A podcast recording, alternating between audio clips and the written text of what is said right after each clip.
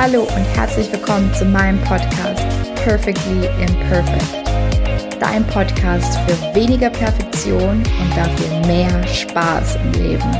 Schön, dass du hier dabei bist.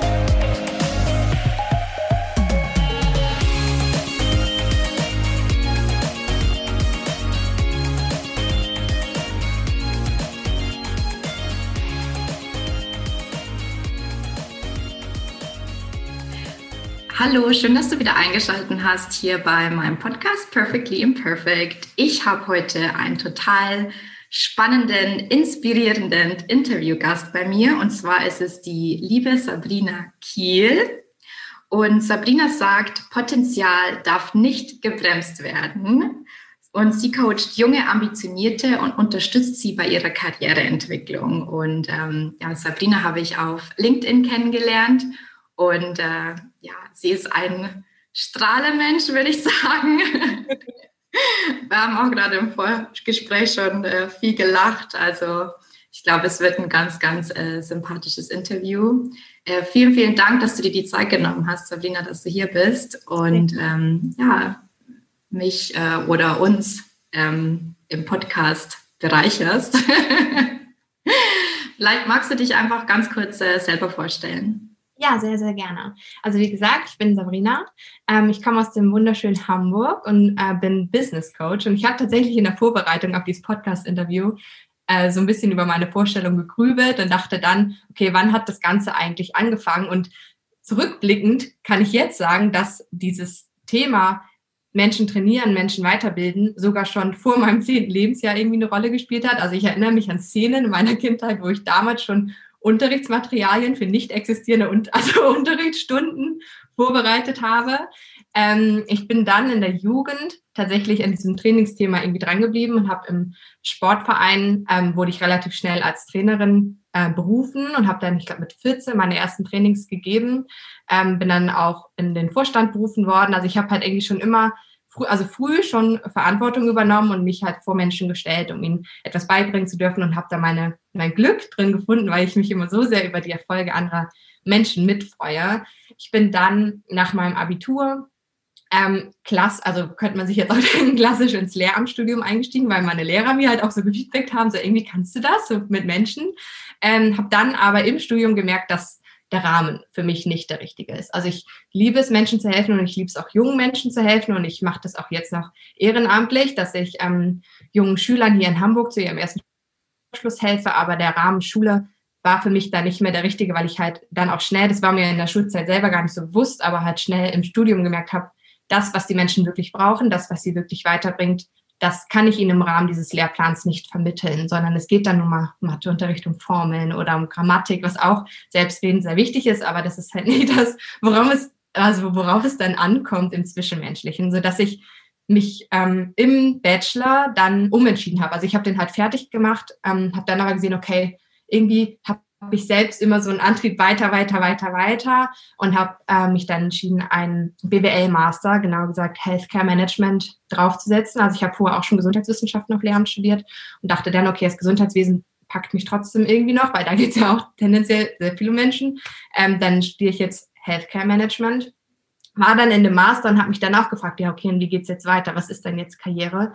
Und habe dann verschiedene berufliche Einblicke gewählt und habe dann aber gemerkt, dass so klassisch Karriere auch wiederum nicht meins ist, sondern dass ich auch in diesen Praktika, die ich dann gemacht habe oder in diesen Werkstudententätigkeiten viel mehr Spaß dran hatte, meine Kollegen zu empowern und halt irgendwie die halt weiter voranzubringen. Also ich habe natürlich trotzdem meine Aufgaben gemacht, aber zwischendrin halt immer wieder da auch gecoacht, ohne es selbst für mich Coaching zu nennen. Ich bin dann ähm, im, während des Masters noch, aber halt auch danach in eine Anstellung gegangen, in der Persönlichkeitsentwicklung, weil ich halt dachte, okay, das ist auf jeden Fall meine Richtung. Aber habe auch da jetzt im letzten Jahr merken dürfen, dass sich so ein, also wie wahrscheinlich bei jedem Angestellten, irgendwann kommen halt die Routinetätigkeiten und es hat sich so ein Stillstandsschmerz bei mir eingestellt. Ich wollte halt weiter, weiter, weiter, aber diese Anstellung hat es halt so nicht mehr hergegeben, so dass ich mich dann ähm, für die Selbstständigkeit als Coach entschieden habe. Witzigerweise hat mein Umfeld mir das schon viel früher immer gespiegelt und immer, wenn ich mit Freunden spazieren gegangen bin, waren sie so, bietest du Coachings an? Kann ich das bei dir buchen? Und ich war so, nee, es gibt andere und es gibt ja so viele. Ja, in meiner Bubble gab es super viele, aber da draußen halt nicht. Und dann habe ich für mich immer mehr erkennen dürfen, dass da draußen ganz viele junge Menschen auch sind, die ähnlich wie ich dann vielleicht aus dem Studium in den Beruf starten, total hohe Ambitionen haben, aber in der Anstellung nicht die Förderung erhalten, die sie halt dann doch weiterbringt. Also fachlich auf jeden Fall, aber manchmal fehlt es den Menschen dann halt an diesen zwischenmenschlichen Skills, also das, was ich Schülern ja auch in der Schule dann nicht hätte beibringen können.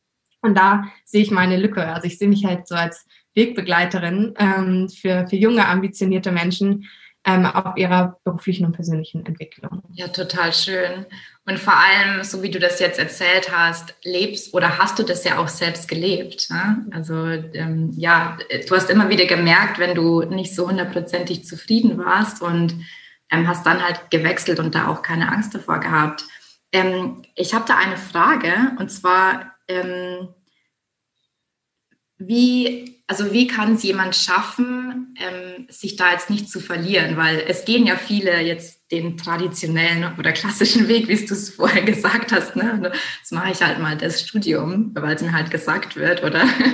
ähm, wie oder was wäre ein Tipp von deiner Seite, wie man da auch ähm, ja, schneller vielleicht auch rausfindet, was einem liegt und was nicht? Ähm, also ich frage meine Coaches halt oft, was hat dir, also was bereitet dir Freude? Womit beschäftigst du dich auch nach Feierabend total gerne? Und ich bin persönlich gar kein, also ich habe nichts gegen das klassische System und ich finde Angestelltenverhältnis fand ich persönlich eigentlich auch ganz cool. So, ich habe mich da nur rausbewegt, weil es für mich halt Stillstand bedeutet hat. Aber ich glaube, dass vieles halt schon neben nebenberuflich stattfinden kann. Das heißt, sobald du merkst, du interessierst dich für, also ich bin eh auch super begeisterungsfähig und immer super neugierig, was so neue Themen anbetrifft. Ähm, habe mich auch in Sachen so Verhandlungen einfach persönlich weitergebildet, weil ich es halt super spannend finde. Und das kann man ja auch nebenher machen. Also ich sehe das gar nicht als ein, ich höre auf mit der Anstellung und gehe dann den großen Schritt in, an eine andere Anstellung oder in die Selbstständigkeit, sondern schau halt, was du nebenberuflich schon alles machen kannst, wie du dein Leben schon bereichern kannst und stell halt nicht den großen Anspruch auf an deinen Arbeitgeber, dass er dich zu rund, also rundum glücklich macht, sondern sieh da die Eigenverantwortung.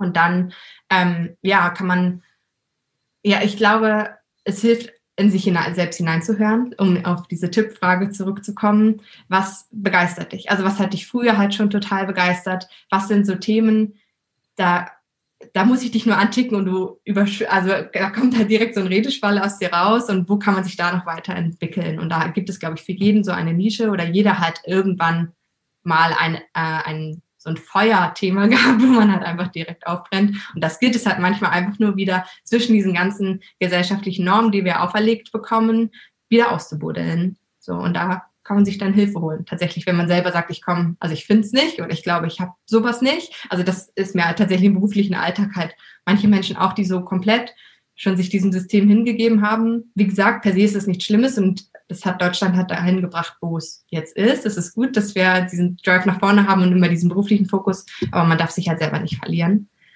Ähm, somit ja, also ich, ich glaube daran sehr, sehr träumerisch, dass jeder Mensch so ein, so ein Thema hat, für das er sich begeistern kann und wo er sich halt noch weiter reinarbeiten kann. Ja, das glaube ich auch. Ähm, mir ist auch gerade eingefallen, ähm, dass es oft auch Sachen sind, wie du auch gesagt hast, in der Kindheit, ne?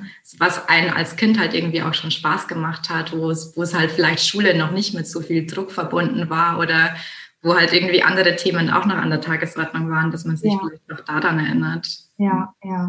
Und manchmal kann man ja auch sich einfach wieder zurück in diesen Kindheitsmodus verlässt. Also ich persönlich bin, das schützt sich mir auch sehr, dieses innere Kind, diese innere Begeisterungsfähigkeit. Und ich mache dann im Zweifel halt wieder Sachen, die mir als Kind Spaß gemacht haben. Zum Beispiel Schaukeln finde ich halt mega cool. Und ich mag halt, wenn ich so bei meiner Schwester bin mit ihren Neffen, die hat halt eine Schaukel im Garten stehen, dann gehe ich halt schaukeln und dann kommt man halt auch wieder auf Ideen und kommt halt in diesen Kindermodus wieder zurück. Das hilft ja manchmal total, sich dann einfach selbst wieder zu erlauben. Also ich glaube nämlich, das ist das große Thema auch. Menschen erlauben sich nicht kindlich zu sein. Das merke ich sogar bei meinem kleinen Bruder, der drei Jahre jünger ist als ich, dass der manchmal sagt, also wenn ich freue mich auch über Seifenblasen, über Ballons und sowas, da kann ich halt für mich schon so Lebensfreude wieder entdecken. Das hilft. Geh halt in deinen Ursprungszustand wieder zurück, mach die Dinge, die du früher gemacht hast und dann kommt das alles wieder.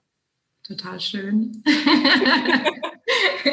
Total schön und das spiegelt sich auch alles in deinen, in deinen Posts auch teilweise wieder. Ich habe mir hier auch was notiert und zwar hast du, glaube ich, einmal geschrieben, das Leben, ähm, du wünschst dir, dass das Leben als eine Party gesehen wird und ähm, ja, von der, also die Party, wo man die ähm, Musik selber bestimmen kann. ja, also das fand ich auch total, äh, total inspirierend, ähm, ja, diese Aussage. Und was, was denkst du, was hält Menschen ähm, davon ab, ja, also das Leben als Party zu sehen, oder vielleicht auch die eigene Musik zu spielen und äh, ja, oder nach der Musik der andere zu tanzen. Man sagt das ja, glaube ich, auch so sprichwörtlich. Ja, ja. Ich glaube, das ist einfach diese Angst vor Ablehnung. Also viele Menschen haben auch Angst, ihre wahre Authentizität zu leben, weil sie, also das ging mir früher ganz genauso, dass ich halt immer, also ich war sehr lange sehr, sehr angepasst, habe mich auch nicht ich dachte früher einfach, ich sei super introvertiert. So, wenn ich halt in neue Gruppen dazugestoßen bin, habe ich erstmal nichts gesagt, weil ich auf gar keinen Fall anecken wollte, weil ich wollte halt dazugehören. Ich meine, es ist auch, das ist gut, dass der Mensch so einen Grundinstinkt hat und sagt, nicht sofort rebellisch überall reinpreschen und sagen, hier bin ich. Also ich meine, das haben, man, das haben durchaus auch Menschen, aber generell sich halt anzupassen. Und das, das ist zum einen super gut, ähm, zum anderen hält es dich zurück, ja, weil du halt die ganze Zeit versuchst, nach Maßstäben deines Umfeldes zu leben, die du dir aber selbst in deinem Kopf erdacht hast. Also wir sind halt so sehr in dieser in diesem Außen drin, dass wir halt denken, ich kann jetzt nicht einfach loslachen, weil was denken denn die anderen Leute in der U-Bahn? Also ja, ich werde auch komisch angeguckt, wenn ich plötzlich loslache, aber durfte dann auch immer mehr die Erfahrung machen, dass ich nicht die Rolle im Leben anderer spiele, wie ich es manchmal denke. Also dass wir, also das, das ist halt dieses Kuriose dabei, dass jeder Mensch immer der Meinung ist, oh Gott, was denken jetzt die anderen? Oh Gott, diesen Pickel, den ich da jetzt habe, den, den sieht ihr auch und das denken die nur, ist nie ungepflegt und dann spinnt sich diese Geschichte im Kopf einfach immer, immer weiter. Man denkt so, okay, wie konnte das jetzt so eskalieren? Aber in Wahrheit ist ja jeder so mit sich beschäftigt in diesem, was denken denn die anderen? Sodass die wiederum, also ich, wir bleiben gar nicht so lange im Gedächtnis anderer Menschen, wie wir, glaube ich, manchmal meinen. Und wenn einem das bewusst wird, dass ich persönlich, gerade wenn ich jetzt durch die Straße laufe, ganz ehrlich, wenn ich, also jetzt gerade durch zu Lockdown-Zeiten ist das so, aber wenn ich durch eine volle Einkaufsstraße laufe, ist es im Grunde scheißegal, wie ich aussehe, weil die Menschen werden sich nicht an mich erinnern de facto. Ich kann mich auch nicht an jeden Menschen erinnern, der mir da entgegenkommt. Und sich das halt klar zu machen, das macht frei letztlich. Also ich sage halt nicht, dass man komplett, also ich bin auch für Regeln und Normen im gesellschaftlichen Zusammenleben, aber finde dich einfach selber wieder und mach vor allem erstmal dich selber glücklich, weil du andere Menschen nicht, nicht glücklich machen kannst mit deinem Sein. Also auch wenn das Umfeld sich dann gerne schwert und sagt, du hast dich irgendwie verändert, dann ist es eher deren Ding als deins ja, finde dich, du bist der Mensch, mit dem du dein ganzes Leben verbringen musst, bis zum Tode wirst du dir immer an der Seite bleiben. Das heißt, sieh halt zu, dass du die Verantwortung für dich übernimmst und für dein eigenes Glück übernimmst. Mm, total spannend, ja, und, und auch total schön erzählt. ähm, du, ähm, du hast jetzt zwei Sachen gesagt, auf die ich gerne eingehen will. Ähm, und zwar das eine war mit dem, mit dem Umfeld dass, dass ähm, nur du für dich selbst verantwortlich bist. Ähm, das ist ja so deine auch eine Aussage gewesen. Mhm. Ähm, vielleicht magst du da noch ein bisschen mehr drüber erzählen. Ähm, wir haben, glaube ich, oft, also dadurch, dass die Menschen alle immer so im Außen sind, ähm, geben wir viel Verantwortung ab. Das heißt, wenn ich auf der Straße, also vielleicht hm, ich hatte, auf, ich hatte beim Fahrradfahren durchaus so eine Situation, wo ich vielleicht relativ knapp abgebogen bin und mich eine andere Fahrradfahrerin äh, bepöbelt hat. So und da wurde mir halt auch klar, also es tut mir leid, so das sollte man nicht das ist mir auch durchaus bewusst. Aber ähm, diese Frau hat halt nicht nur aufgrund dieser Situation, die wir beide da in dem Moment hatten, geschimpft, sondern sehr wahrscheinlich halt auch, weil zuvor schon irgendwas passiert sein muss. Weil ansonsten, ich finde, ich vergleiche das halt immer mit dem Zustand des Verliebtseins. Wenn man so frisch verliebt ist, dann kann einem sonst was passieren. Niemand kriegt dich aus diesem Endorphin-Level raus. Niemand. Und da ähm, halt zu erkennen, welche Verantwortung trage ich eigentlich in diesem ganzen Spiel und haben die, wenn ich anderen Menschen ermögliche, dass sie mich so arg verärgern, weil für mich war die Szene in dem Moment vorbei, in dem ich halt abgebogen bin und sie nicht mehr gesehen habe, sie wird sich mit Sicherheit noch viel, viel länger darüber geärgert haben. Manche Menschen ärgern sich Stunden, Tage lang über Kleinigkeiten, aber das ist ihre Entscheidung. So, es ist, es ist etwas passiert und wie ich auf dieses Ereignis reagiere, ist meine persönliche Entscheidung und dafür trage ich die Verantwortung. Und ich kann die Vergangenheit in keinem Fall, egal wie dramatisch vielleicht das Ereignis gewesen ist, ich kann es nicht, nicht ähm, rückgängig machen und ich kann es auch oft nicht mehr heilen. Es ist dann halt meine Entscheidung, wie gehe ich damit um? Ziehe ich meine Lehre draus oder lasse ich halt zu, dass mir dieses Ereignis, auch eine Trennung ja zum Beispiel, mein komplettes nachfolgende Leben vergiftet? Oder finde ich irgendwann meinen Frieden damit und sage, bis dato war es eine schöne Zeit, es gab ein nicht so schönes Ende und jetzt gehe ich aber weiter. Und das, das lernen wir ja aber auch nie. Also es wird einem ja auch eher vorgelebt, dass man sich über den Nachbarn aufregen darf, der die Hecke nicht so schön geschnitten hat oder so. Und die Menschen bleiben so sehr in diesem Kleinen drin, dass ihnen nicht bewusst wird, dass sie ja gerade aktiv entscheiden, dass sie diese Kleinigkeit, die ja de facto keine Auswirkungen hat auf ihre eigene Sicherheit oder auf ihr eigenes Leben, auf ihren finanziellen Status, dass sie das so mitnimmt und sie halten so sehr daran fest, dass sie die ganzen schönen Dinge halt nicht mehr sehen können, weil wir in so einer Modskultur halt manchmal leben. Also das, mhm. und da möchte ich halt Menschen hinhelfen, dass sie das erkennen, also dass sie diese Eigenverantwortung für ihr Leben übernehmen. Mhm. Hast du da einen konkreten Tipp? Weil ich denke, man hört es ja auch öfter, ähm, dass ja, es tut einem halt ja selber meistens nicht gut. Ne? Wie du ja mhm. schon gesagt hast, du bist dann weitergefahren und für dich war das die Situation. Und die Autofahrerin hat sich vielleicht noch den ganzen Tag oder die ganze Woche drüber aufgeregt. Ja. Ähm, was würdest du der Autofahrerin raten, wie sie da ähm, irgendwie schneller aus äh, dieser Motzphase oder ähm, ja, weiß ich nicht, Trotzphase kann man nicht sagen, aber ja, du weißt, was ich meine, ähm, ja. schneller rauskommt.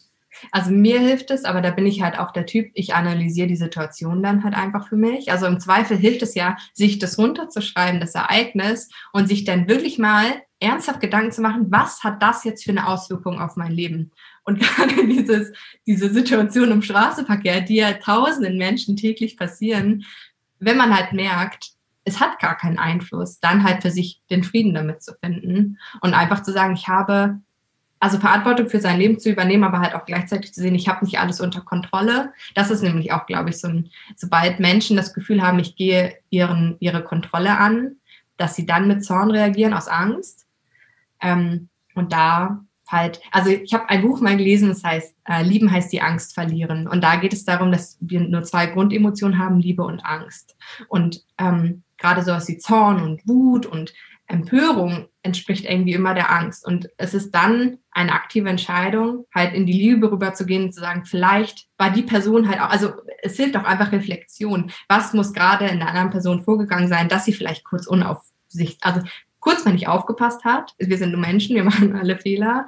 Ähm, und sobald ich mit mir selber gnädiger werde äh, und auch da vielleicht erkenne dann, okay, ich habe wieder mit Zorn reagiert oder ich habe mit Empörung reagiert, ich muss es aber nicht aufrechterhalten, dass ich dann ja für mich erstmal reflektiere, was hat das jetzt wirklich für eine Auswirkung und dann liebevoll mit sich selbst umzugehen und halt zu sagen, okay, ich lasse das Gefühl jetzt los. So, ich freue mich jetzt wieder an dem strahlend schönen Sonnenschein oder daran, dass dass ich mir schöne Blumen gekauft habe oder so. Also da sich dann halt auch selbst anhand von Mechanismen, also auch da wieder dieser, dieser Kindheitsmodus, wenn ich halt wirklich schlechte Laune habe, dann fange ich an, platt gesagt, Luftballons aufzupusten und Musik aufzudrehen und weiß dann halt, ich kann mich relativ schnell wieder raus switchen aus diesem Zustand und ich kriege mich wieder ins Hoch. Ähm, ja, das, also da darf jeder Mensch, glaube ich, für sich alleine halt rausfinden, okay, welche Me Mechanismen ziehen bei mir immer, was bringt mich halt immer wieder einen guten Mut zurück und dann ähm, halt für sich, also gleichzeitig ist ja auch eine Entscheidung, in dieser schlechten Laune zu bleiben. Also wenn man da halt Bock drauf hat, feel free. also mussten wir jetzt nicht zu meinem, also ist mir okay, also ist voll okay für mich, wenn du. Ja, ich finde es total wichtig, dass du das jetzt auch sagst. Es geht ja nicht jetzt nur um die schlechte Laune, aber ähm, ich glaube, dass auch manchmal ähm, gerade im Bereich Persönlichkeitsentwicklung sich manche Menschen auch gar nicht mehr erlauben, irgendwie sich negativ oder schlecht zu fühlen, weil sie dann denken, sie müssen rauskommen aus diesem oder nein, ähm, das darf mich jetzt nicht beeinflussen und äh, dann halt versuchen, irgendwie krampfhaft positiv zu sein, aber innerlich eigentlich immer noch feststecken in dieser ja. Situation, weil sie es halt nicht akzeptiert haben. Deswegen finde ich das total wichtig, dass du jetzt gesagt hast, und wenn du ähm, jetzt, jetzt so bleiben willst, dann, dann bleib in, in diesem Modus, ja. Das ist auch super wichtig. Also für mich ist alles, was, also jede Emotion gehört ausgelebt. Und ich persönlich bin halt auch eher der Fan denn davon, das halt lieber einmal kurz intensiv auszuleben. Also wenn mir nach Weinen ist, dann setze ich mich hin und weine, weil das ist halt wie so ein Dampfkochtopf. Wenn du da nicht zwischendurch mal ein bisschen Luft auslässt, dann fliegt dir das Ding halt irgendwann richtig um die Ohren und dann knockt, es, knockt es sich auch langfristig aus. Und da halt einfach mit sich ins Reine, in, ja, ins Reine zu kommen und halt zu sagen, okay, heute ist ein Tag, ich fühle mich einfach nicht. Und ich bin nun mal nur ein Mensch, so wie alle anderen auch. Und es ist voll okay, dass ich mal so einen Low-Performer-Tag habe. Ähm, damit ich auch dann wieder, wieder durchstarten kann. Und es ist auch völlig okay, dass ich nach einer Trennung, dass es mir schlecht geht. Das ist normal. Also mein Körper muss das, also ich bin jetzt so in dieser Chemie- und Botenstoff, da in dieser Thematik nicht so super tief drin. Ich habe das halt nur am Rand mitbekommen meinem Studium. Aber der Körper muss es ja abbauen. Das sind halt Abfallprodukte, die müssen halt abgebaut werden, de facto. Und nur wenn ich da durchgehe, kann ich es verarbeiten. Und das ist wie so ein Rucksack, den du trägst, wenn du halt Emotionen immer wegschiebst und immer weiter sagst, ich muss jetzt performen oder mein Umfeld erwartet von mir, dass ich immer happy bin, dann wird der Rucksack immer schwerer, weil du, du musst durch die Emotionen durchgehen, um sie verarbeitet zu bekommen. Ansonsten erdrückt es dich.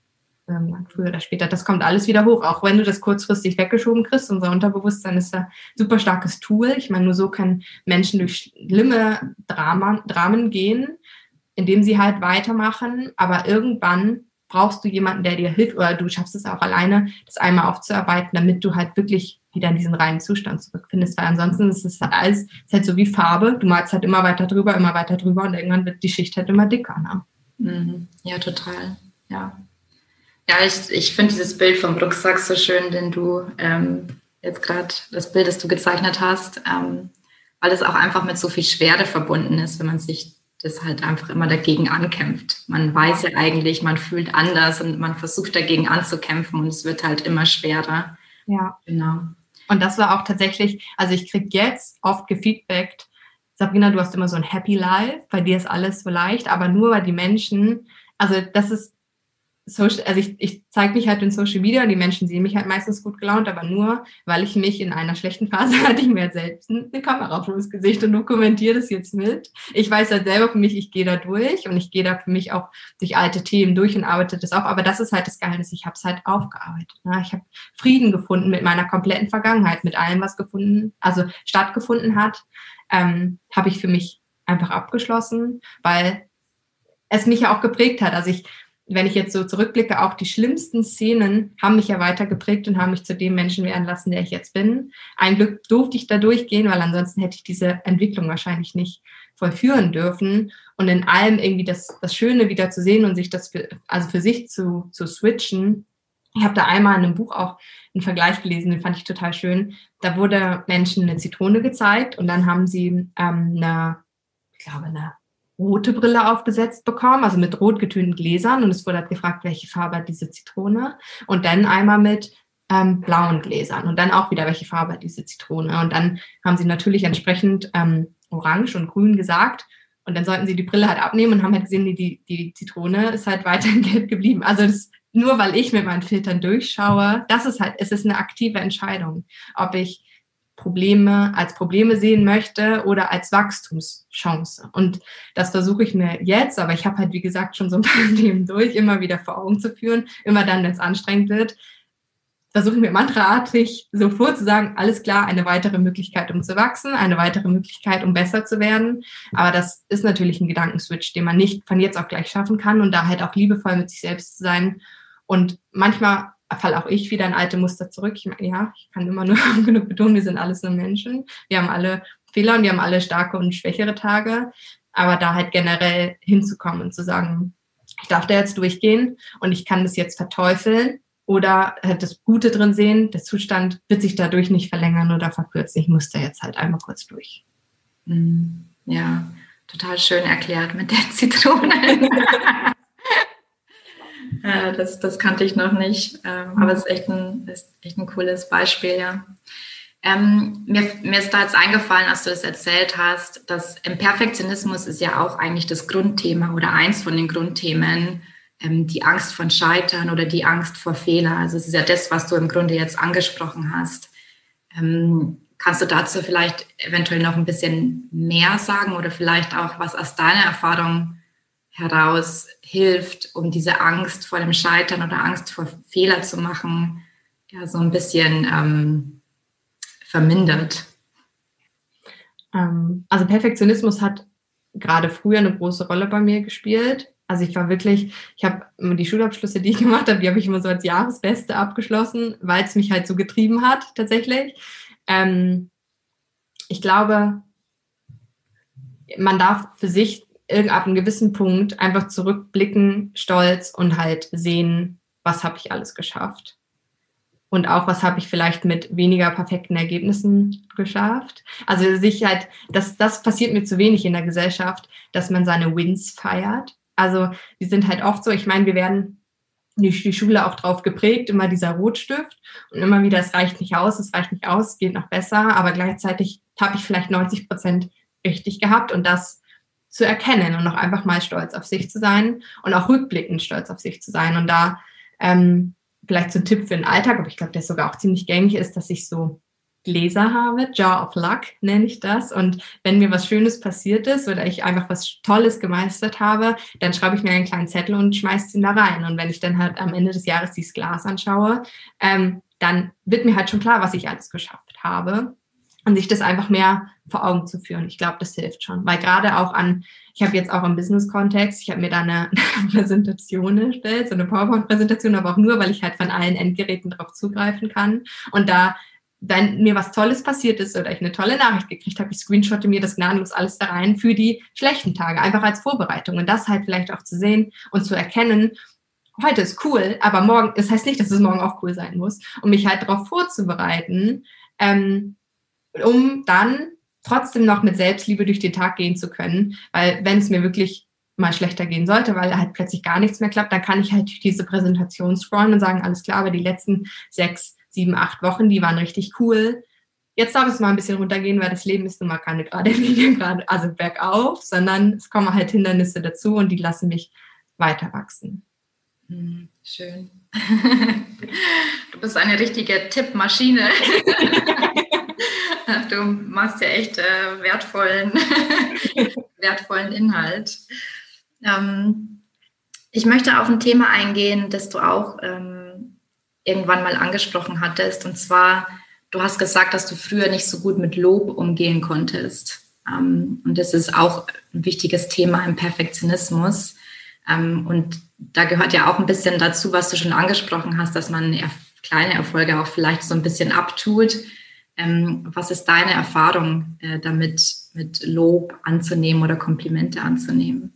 Ja, ähm, dem zugrunde liegt tatsächlich der Glaubenssatz, ich bin nicht genug. Den hatte ich wirklich, wirklich jahrelang. Also den habe ich auch erst, ich glaube, da war ich schon 25 oder so. Da habe ich mich das erste Mal wirklich intensiv mit Glaubenssätzen mit meinem inneren Kind befasst. Und ähm, das war, also ich hätte das niemals gedacht, dass dieser Glaubenssatz zugrunde liegt, weil an sich war mir halt schon klar, dass ich relativ viel geschafft habe. Also beziehungsweise, dass ich immer alles, was ich mir ernsthaft vorgenommen habe, auch geschafft habe. Also dass ich halt schon immer weiter aufsteige. Und dieser Satz, ich bin nicht genug, ähm, hat es halt immer so überschattet oder hat halt, wenn andere Menschen mir von außen ja Lob zugesprochen haben oder sei es halt auch nur, mir gefällt deine Armbanduhr, dass ich es halt immer relativiert habe. Und das war tatsächlich für mich einfach Training, mich aus dieser Verhaltensweise raus zu trainieren. Also das ist ja oft so, dass wir Menschen so Reizreaktionsmechanismen haben. Wir treffen jeden Tag Dutzende Entscheidungen, aber manche halt auch nicht mehr bewusst, sondern es passiert halt einfach. Und ich habe mich da bewusst raustrainiert, dass ich halt gemerkt habe, wenn ein Lob kommt, dass ich ähm, im ersten Moment, also wie gesagt, ich habe es halt immer relativiert. Wenn jemand was Gutes gesagt hat, habe ich gesagt, ja, aber das kann ich nicht. So, ne? Um, weil, weil ich halt nie zufrieden war mit mir, weil ich halt immer dachte, es geht noch besser, es geht noch besser und mich da halt immer so selbst befeuert habe. Und der erste Schritt da war es halt einfach, Danke zu sagen. Also einfach dieses Stumpf, ich nehme jetzt wahr, ich möchte es relativieren. Ähm, und stattdessen einfach mir selbst so ein Danke an die, an, zu, ähm, zu konditionieren. Ähm, genau, bis ich dann dort war, dass ich, dass ich es halt wirklich angenommen, also annehmen konnte, da sind halt Wochen vergangen. Aber ja, das, das hat mir tatsächlich auch aus diesem Perfektionismus rausgeholfen. Also ich bin sehr, sehr dankbar für den, für den Perfektionismus, also weil, weil er mich halt, wie gesagt, dahin getrieben hat, wo ich, wo ich jetzt bin. Aber da waren halt auch viele harte Zeiten zwischen, wo ich dann tatsächlich, also ich kann mich noch daran erinnern, dass ich, dass ich mein Abitur geschrieben habe und dann nach der mündlichen Prüfung nicht die Note erreicht habe, die ich mir erhofft hatte ich bin weinend nach Hause gefahren. Also ich war, wie gesagt, trotzdem Jahrgangsbeste, aber ich bin weinend nach Hause gefahren und meine Mutter dachte, ich sei durchgefallen, also komplett durchgefallen, weil ich halt mit mir selber nicht zufrieden war und da halt auch wieder diesen Glaubenssatz bestätigt gesehen habe, ich bin nicht genug, ich verdiene es nicht, diesen besseren Schnitt jetzt zu bekommen. Ähm, ja, das ist, das ist letztlich auch einfach ein Selbstliebe-Thema, sich ab einem gewissen Punkt und also da das hört halt, glaube ich, auch nie auf. Es ist, man wird besser. Es ist halt, ich vergleiche das immer gerne mit Muskeltraining. Man kann den Bizeps weiter, weiter, weiter hoch trainieren, aber auch da wird es halt wieder Trainingsphasen geben, wo halt nichts passiert. Ähm, ja, da in die Selbstliebe zu gehen, zu sagen, es reicht jetzt einfach aus. So, du musst nicht immer 150 Prozent liefern, weil das ist halt auch eine Erkenntnis, die ich aber erst später auch hatte. Wir streben alle, also zumindest die Person, wo Perfektionismus so ein Thema spielt, streben es halt an, perfekt zu sein, aber es ist letztlich gar nicht erstrebenswert, mit 25 schon perfekt zu sein, weil das bedeutet ja, dass dieser Diamant, den ich da schleife, denn schon makellos ist und ich ihn nie wieder anfasse. Und das würde ja de facto bedeuten, dass mein Leben ein Ende findet in dem Moment, weil ich halt nicht mehr weiter schleifen kann.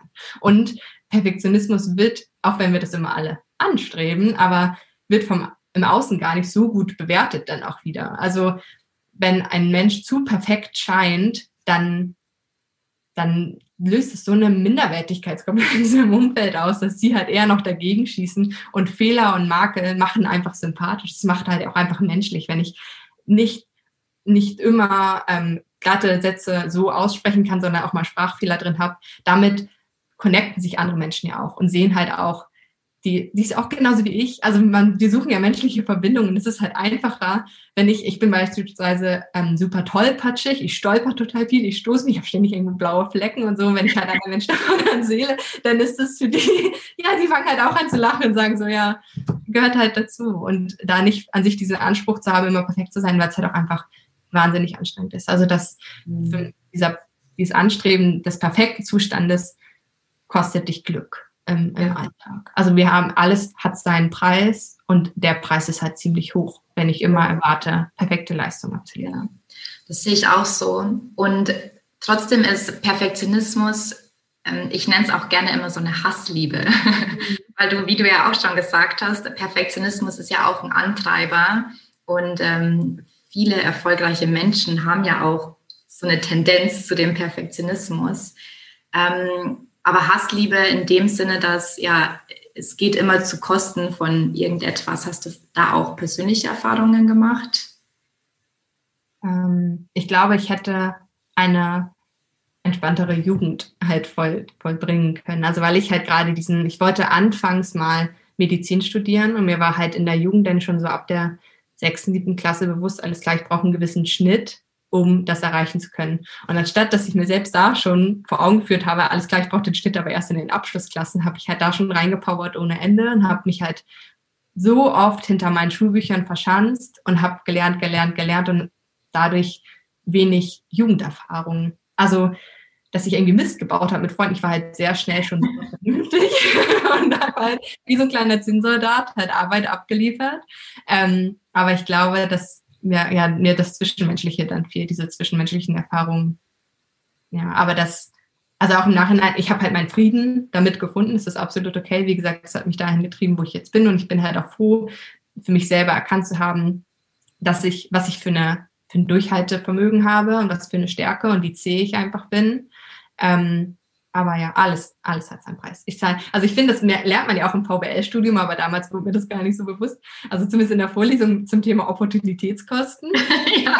ja. also die haben das halt nie so umgedreht, auch auf so, auf so Zwischenmenschliches. Aber ja, wenn ich halt Karriere anstrebe, muss ich mir bewusst sein, dass ich an anderer Stelle halt Abstriche machen muss. Ja, ich hätte meine Jugend wahrscheinlich, also ich, in dem Moment war es für mich okay und deshalb bin ich halt auch voll fein damit. Aber wenn ich so zurückdenke, was andere so aus ihrer Jugend erzählen, was sie für Mist gebaut haben, ich habe halt nie Mist gebaut. Also ich war halt immer das ist alles am Nachholen. oh ja, aber jetzt hat es halt andere Auswirkungen. Ne? ja, danke, dass du das so offen teilst. Ähm, das, glaube ich, hilft sehr, sehr vielen. Auch danke dafür. Ja. Ähm, ich möchte auf einen Satz eingehen, den du auch äh, geschrieben hast und du hast den schon ganz, ganz kurz angeschnitten. Ne? Du hast gesagt, many people die at 25 and aren't buried until they are 75. Ja. Also, dass viele Menschen schon mit 25 sterben im übertragenen Sinne. Was, was meinst du damit? Ähm, viele, wir Viele Menschen geben sich halt so diesen gesellschaftlichen Ansprüchen hin, dass sie sich ab einem gewissen Alter, und das drückt Quarter-Life-Crisis ja im Grunde auch aus, sie denken dann, okay, ich habe jetzt mein Studium oder meine Ausbildung abgeschlossen, ich gehe jetzt in den Beruf rein und erlauben sich selbst nicht mehr zu träumen, sagen halt, ich bin jetzt schon zu alt, um eine weitere Ausbildung anzufangen, auch wenn mein Herz vielleicht was ganz anderes schlägt. Also ich finde es persönlich auch sehr kritisch, dass ich mit 14 Jahren das erste Mal diese in BITS war, in diesem Berufsinformationszentrum und theoretisch da meine Entscheidung für mein komplettes Leben hätte treffen sollen. Das finde ich einfach utopisch. Also ich bin, bin mit 14 hat man ganz andere Sachen im Kopf. Ähm, ja, und die Menschen geben sich dann irgendwann diesem Leben hin, weil sie vielleicht auch weitere Verpflichtungen hinzugenommen haben. Das heißt, eventuell gehen sie schon in Richtung, ich möchte jetzt ein Haus kaufen oder ich möchte jetzt irgendwann in die Familienplanung gehen und laden sich halt immer mehr Verantwortung auf und vergessen sich selbst dabei und da ähm, geben sich ihren, ihren Wünschen und ihren, also ich merke das halt auch im Familienkreis, dass ähm, da teilweise Wünsche herrschen, sich, äh, sich noch weiterzuentwickeln, aber was heißt denn jetzt, ist es zu spät? Und ich denke mir, es ist zu spät, wenn du tot bist. Aber solange du lebst, kannst du halt immer noch was verändern. Und ich, es erfreut mich so sehr, wenn ich mitbekomme, dass alleinerziehende Mütter dann mit Mitte, Ende 30 noch eine neue Ausbildung starten, weil sie sagen, aber ich sehe mich hier halt einfach nicht mehr. Sich einfach mutig zu sein ähm, und halt nicht mit 25 schon so einen Schlussstrich zu ziehen und zu sagen, ich kann jetzt nichts mehr machen, ich habe mich mal entschieden und ich muss das jetzt so durchziehen, weil was sollen die anderen denn sagen? Da kommen halt diese gesellschaftlichen Zwänge halt so durch, dieses, was sollen die anderen denn sagen, wenn ich jetzt nochmal wieder ein neues Studium beginne, wenn ich jetzt eine Ausbildung beginne oder wenn ich vielleicht meinen sicheren, sehr gut bezahlten Job aufgebe und lieber in die, in die Altenpflege gehe oder sowas, weil ich mich so sehr zu anderen Menschen hingezogen fühle. Wir sind dazu sehr im Außen und das, ähm, ich habe auch mal den Spruch gehört, der wertvollste Ort oder der reichste Ort auf der Welt ist der Friedhof, weil da so viele Träume, Ideen, Startups begraben liegen, die oh, Menschen. Krass, oh, ich kriege diese Haut. ja. Die, die, haben diese tollen Träume aber nur für sich in ihrem Kopf und sagen, warum sollte ich es denn schaffen? Und ich finde gerade unsere heutige Zeit, Social Media zeigt, dass es irgendwie jeder schaffen kann. Also egal in welchem Alter, es gibt da draußen Menschen, die deine Idee richtig cool finden und setzt da halt ein bisschen Energie rein. Ich, wie gesagt, ich erwarte von niemandem, dass er von jetzt auf gleich sein komplettes sicheres Leben, gerade wenn du Verantwortung für einen Ehepartner hast oder für Kinder, dass du halt von jetzt auf gleich alles cancelst und sagst, ich lebe jetzt meinen Traum, aber erlaub es dir. Erlaub es dir einfach deine Träume zu leben, weil wenn du es nicht probierst, weißt du nie, ob du es nicht geschafft hättest. Voll schön. Das ist schon fast ein schöner Abschiedssatz. Oh, das hat mir jetzt echt richtig Gänsehaut äh, gebracht. Das habe ich so noch nie gehört. Schön. Ähm, Sabrina, hast du noch irgendwas, was du ähm, den Hörern mitteilen willst oder ja, mhm. irgendeine Weisheit, die du noch raushauen willst oder einen Schwank? ähm, ich glaube, gerade auch wenn Perfektion so ein Thema ist, sich selbst zu erlauben, sich Hilfe zu holen an einem gewissen Punkt. Also das war bei mir halt auch, als ich meinen, meinen ersten Coach aufgesucht habe, ähm, sich selbst einzugestehen, du musst das, dieses Ding Leben nicht alleine bewältigen. Und wenn dein Umfeld dich nicht in die Richtung bestärkt, weil die vielleicht gerade alle zu sehr mit sich selbst beschäftigt sind, dann hol dir halt Hilfe. Auch das ist wieder ein Teil der Eigenverantwortung. Dankeschön. Ja. vielen, vielen Dank. Ähm für dieses Interview. Ähm, da waren so, so viele Tipps dabei und ja, du bist einfach so authentisch und herzlich und äh, ich freue mich total, dass du hier zu Gast warst bei mir. Ich freue mich auch über das Gespräch. Ich liebe das so sehr, mich zu diesen Themen auszutauschen und gegenseitig zu bepflanzen, quasi ja. neue Ideen. Das wird meinen ganzen Tag jetzt äh, schön. Super. Dann ähm, wünsche ich dir viel Erfolg und äh, ja, ich bin mir sicher, wir hören voneinander. Das machen wir. Dankeschön.